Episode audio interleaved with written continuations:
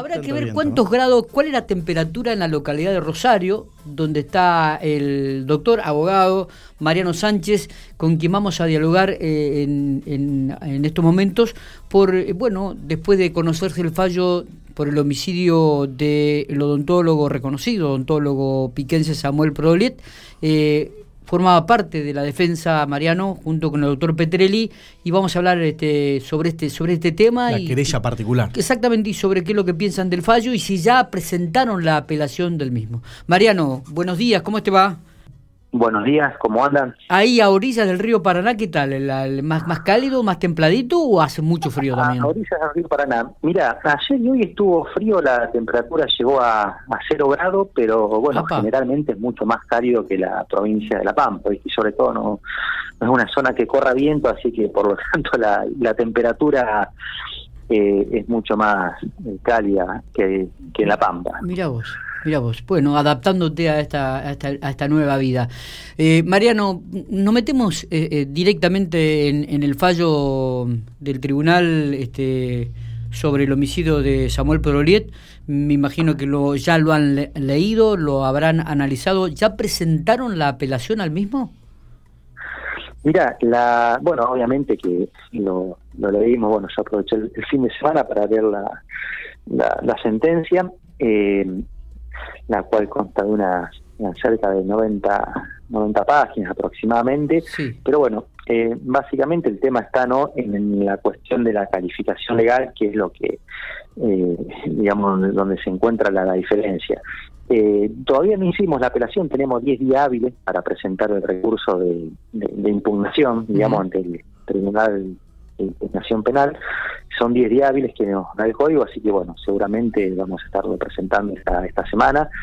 Eh, pero bueno, como te decía, eh, sí, obviamente que nos sorprendió eh, el fallo del tribunal. Nosotros estábamos seguros de que iba de que iban a, hacer lugar al, pedido nuestro, ¿no? Porque es coincidente con el de la fiscalía, que habíamos pedido homicidio crimen causa. Eh, así que bueno, por lo tanto vamos a, presentar la, apelación. Y bueno, y nosotros creemos que hubo una errónea valoración de, la prueba por parte del tribunal. Eh, Mariano, ¿te sorprendió esta resolución del tribunal? Sí, sí, eh, la verdad que quedamos sorprendidos. O sea, la familia quedó muy sorprendida porque lo vi en vivo. Porque ya te digo, o sea, eh, digamos, de, las pruebas de, que había, que eran, digamos, abundantes, eh, digamos, eh, se daba que se configuraba el delito de homicidio crimen causa ahí por ahí la, la, diferencia que hay entre uno, entre una calificación legal y la otra no eh, nosotros habíamos pedido junto con la fiscalía eh, homicidio crimen causa que esto tiene una pena única de, cadena perpetua y la defensa había pedido eh, homicidio en ocasión de robo.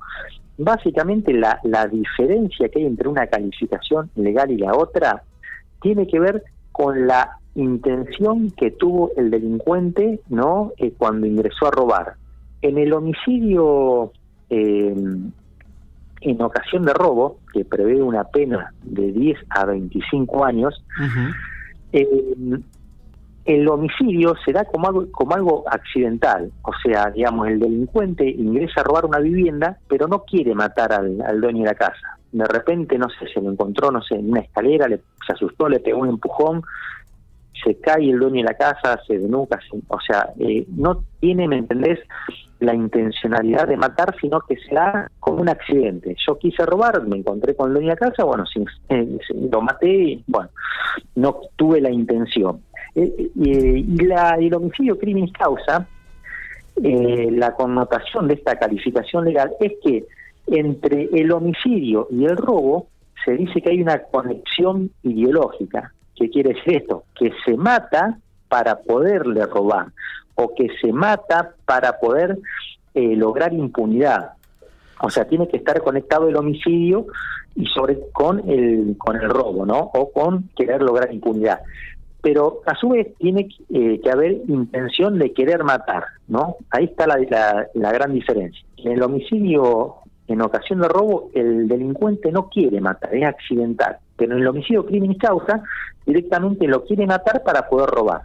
Bueno, esa es la, la gran diferencia. En la sentencia en la sentencia dicen el dolo debe ser probado y no puede ser presumido y no surge del análisis de los hechos aquella conexión subjetiva entre ambos delitos.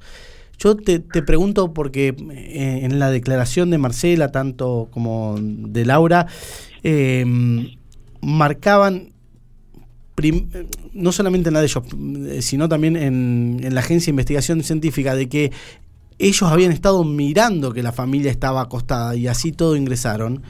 Y, la otra cuestión es que usaron, o sea, llevaron armas. Sí. O sea, que hay una intención. bueno, por eso eh, nosotros decimos que realmente el tribunal hizo una errónea, eh, una errónea valoración de la prueba pero una errónea valoración de la prueba, digamos, acentuada, porque por ahí eh, hay casos, ¿no?, que la realidad, que por ahí es tan fina la diferencia, que vos decís, ¿lo habrá querido matar? Eh, o en realidad, o sea, por ahí se presta, ¿no?, para, depende, como quien dice, desde, desde el punto de vista que lo mires, se puede prestar para entender que fue un delito o que fue el otro, ¿no? Por ahí hay una línea que está al medio, una línea gris que depende quién interprete, puede interpretar una cosa o la otra. Pero concretamente con las pruebas que había, y hay tres puntos que yo remarco, que no queda duda de que fue un homicidio, crimen y causa.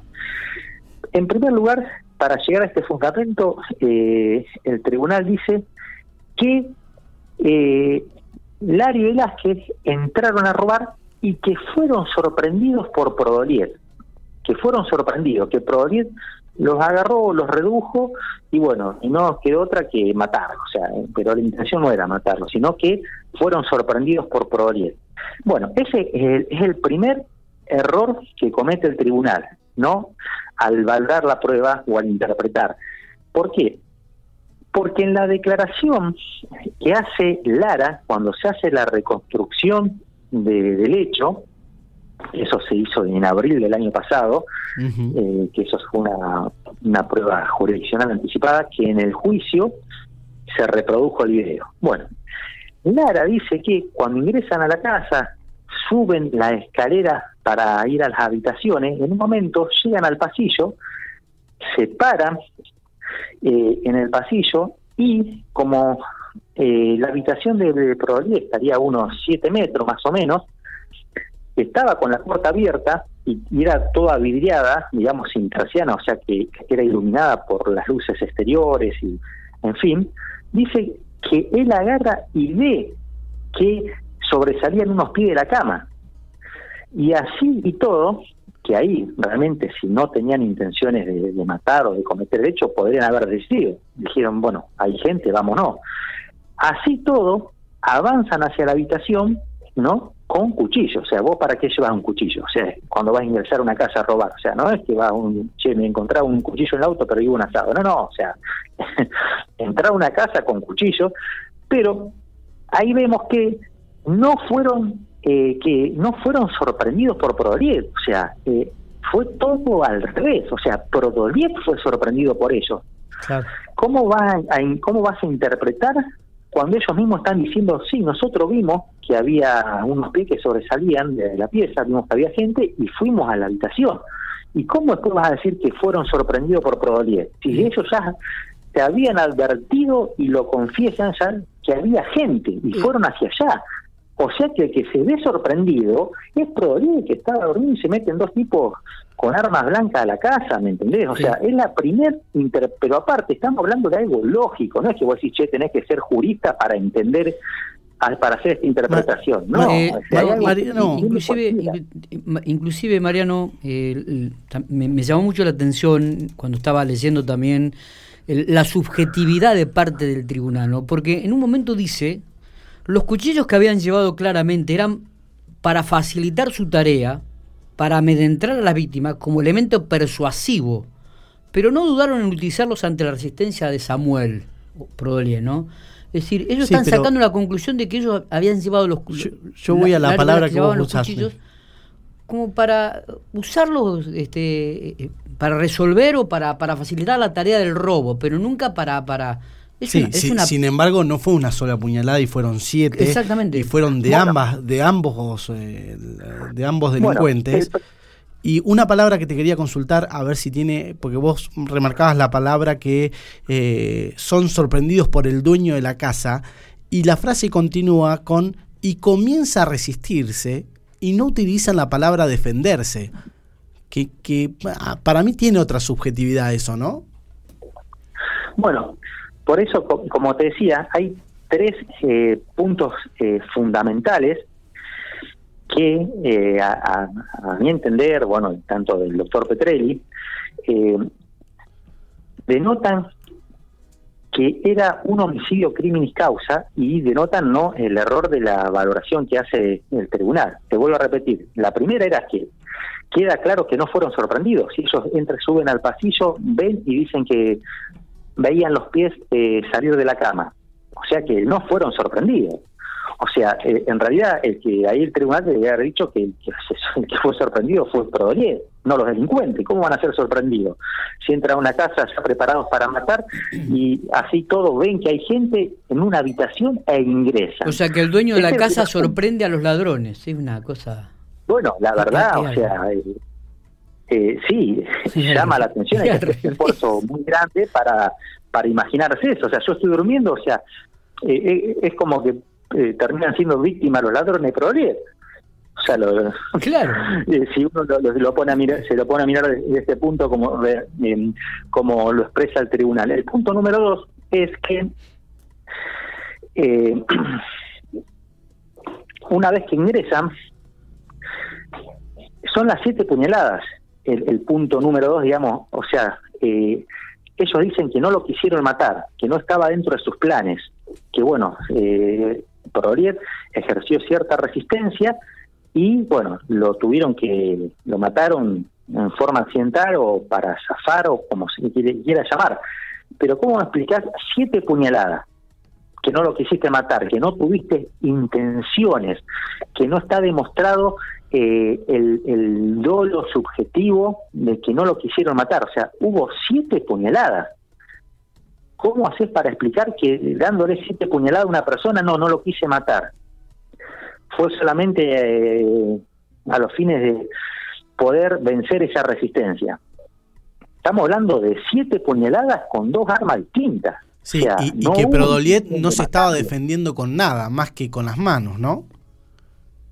Claro, o sea, imagínate, o sea, obviamente, está con su mujer durmiendo en la habitación, entran dos tipos, ¿Y qué va a hacer? O sea, lo, lo, mínimo que puede hacer cualquier persona es tratar de resistir que no ingresen a, Totalmente. a, la habitación. Ese es el punto número uno. O sea, los, eh, es más, el tribunal no hace mención, porque en el alegato de clausura yo resalté que, eh, se, que, se, que se desvirtuaba la, eh, la declaración que había hecho en su momento Velázquez y Lara, que habían sido sorprendidos. Por eso dijeron, no, nosotros entramos y nos sorprendió por nos redujo, bueno, y nos defendimos, pero no sabíamos que lo habíamos matado. O sea, que se cae porque en abril, cuando se hizo la reconstrucción del hecho del año pasado, ellos dicen que ven los pies y así todo avanzan hacia la habitación. O sea que por ahí, eh, con ese punto exclusivo, se desvirtúa, se cae eh, cuando dicen que fueron sorprendidos, ¿me entendés? Punto número dos son las siete puñaladas. ¿Cómo explicás que con siete puñaladas no tuviste intención de matarlo? Y el punto tercero, digamos, es que queda claro que una vez que cae al piso Prodolier, o sea, ellos antes no podían robar el dinero que fueron a buscar, porque habían ido exclusivamente a buscar un dinero. Ellos tenían algún dato preciso de que la familia estaba haciendo una construcción y que los fines de semana le pagaba a los albañiles. O sea, por lo tanto no fue el tuntún que dijeron, mira, vamos a robar entrar, no gusta esta casa, entramos, no, no, ya sabía por dónde ingresar, por dónde saltar, que no había alarma, que no había reja, ingresan a buscar un dinero concretamente. Prodoril le hace la eh, ejerce esa resistencia de, defensa que no los deja no avanzar a, a obtener el dinero que andaban buscando, por lo tanto lo matan. Y queda claro que una vez que cae al piso, que no puede ejercer más resistencia, ahí comienzan a exigirle amenazar a la Marcela que le entregara el dinero. O sea, lo matan porque no podían robar, ¿me entendés? Como le estaba ejerciendo resistencia, lo matan y ahí empiezan a, a exigirle el dinero a Marcela, un dinero que bueno, que nunca encontrar, pero lo matan para poderlo para poderle robar y también para lograr impunidad, porque a su vez si el tipo los agarraba, eh, tranquilamente podían llamar a la policía los hacía detener. Uno de los fundamentos que usa el tribunal dice no, pero si hubiesen tenido la intención de, matar para lograr impunidad, hubiesen matado, no dijeron así específicamente, pero palabra más, palabra menos, deben tener que no le hicieron nada ni a la mujer ni a la hija. El problema de la resistencia era proliego, o sea, la mujer no, no, no ejercía resistencia, la hija tampoco. Pero bueno, esos son los tres puntos por los que entendemos claramente que hubo una errónea valoración de la prueba. Eh, que ahí está la gran diferencia entre un tipo penal del homicidio en ocasión de robo y el homicidio sin causa. Está bien. O sea, yo creo que por estas pruebas que te nombré, bueno, más allá que ustedes tuvieron acceso a, a, las pruebas y, al juicio, o sea, yo creo que queda claro la intencionalidad de los tipos de matar para poder robar, o sea, no fue un accidente. ¿Cuándo estarían presentando la impugnación? Mira, seguramente la vamos a estar presentando para este fin de semana, tenemos tiempo, te vuelvo a repetir, hasta el otro lunes, o sea, hasta este que viene, hasta el otro lunes. Eh, así que, bueno, fin de semana estaremos terminando y haciendo la, presentación del recurso de impugnación. Está bien, la familia está totalmente de acuerdo con esto, va hasta las últimas consecuencias, dijo. Sí, sí, sí, la familia también eh, eh, esperaba que, estaba segura también de que iban a ser condenados por homicidio de crimen causa. te vuelvo a repetir, bueno, y no es que hay que hacer eh, esfuerzo, vos decís, che, mira, estamos eh, analizando los hechos y la verdad que, eh, digamos, encaja mucho más para encuadrar el tipo legal de homicidio, crimen y causa que homicidio en ocasión de robo. O sea, hay que hacer un gran esfuerzo con, con las pruebas, digamos, para poderlo adaptar en un homicidio en ocasión de robo. O sea, todas las pruebas hablan que ellos sabían que había gente, que quisieron matar, que después continuaron exigiendo el dinero. Eh, y bueno, de hecho también la, la, misma fiscalía eh, directamente acusó por homicidio crimen y causa. Cuando vio en el, en el debate, cuando vio en el debate todas las pruebas que se habían llevado a cabo, o sea, no le quedaba duda tampoco de que era homicidio crimen y causa.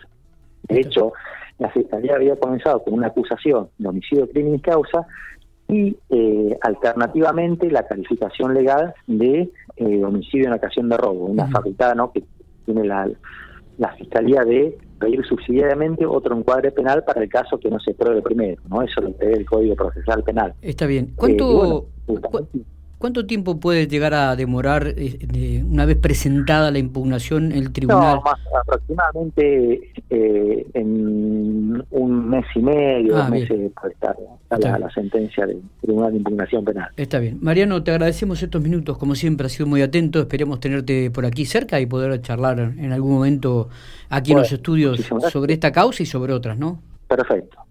Eh, muchas gracias a usted y bueno, vamos a esperar ahora qué es lo que va a resolver el Tribunal de, Impugnación Penal. abrazo grande y gracias por estos minutos. Muchas gracias, un abrazo grande.